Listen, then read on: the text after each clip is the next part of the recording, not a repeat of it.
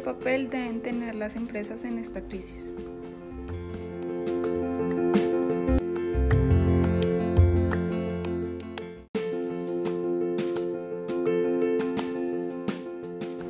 Este es el momento en que las empresas tienen que demostrar que son realmente importantes para la sociedad.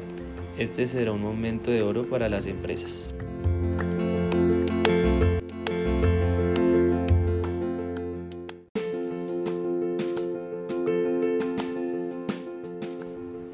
Se cerrarán pequeñas y grandes empresas que posiblemente no resistirán la situación.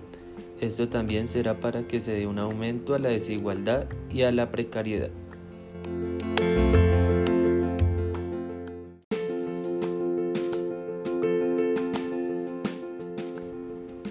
Las empresas producen muchos beneficios para la sociedad, pues estas son las que ofrecen trabajos, las que promocionan la investigación y la innovación. En este momento deben actuar con prudencia y justicia, no empezar a despedir personal, sino mostrar que están haciendo lo posible porque todos conserven su empleo.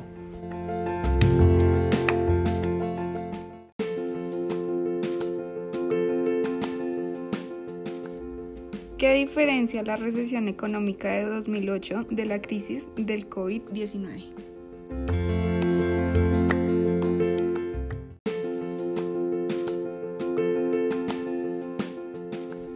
Son crisis totalmente diferentes, tanto en el origen como en toda la gestión.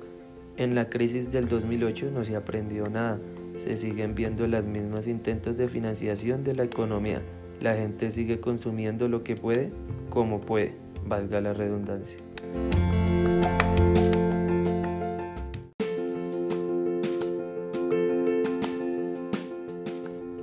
Lo que sucede en la crisis actual no inició gracias a un humano, como lo que sucedió en la del 2008.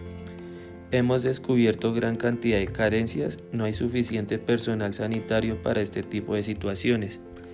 En este momento estamos usando las mismas soluciones que las de hace un siglo. No hemos evolucionado, no se ha invertido en investigación.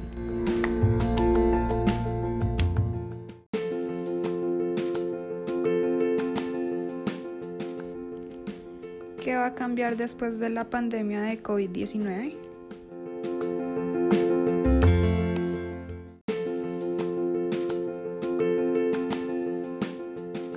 Lamentablemente aumentó la tristeza y las desigualdades.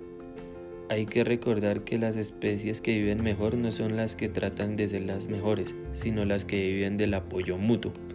El apoyo mutuo, la caridad, la solidaridad, el estar unos con otros es la más elemental enseñanza que pudimos aprender.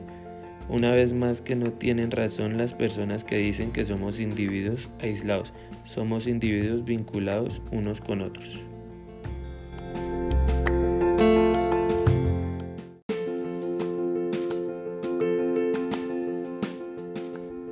¿Qué nos debe guiar en la emergencia sanitaria?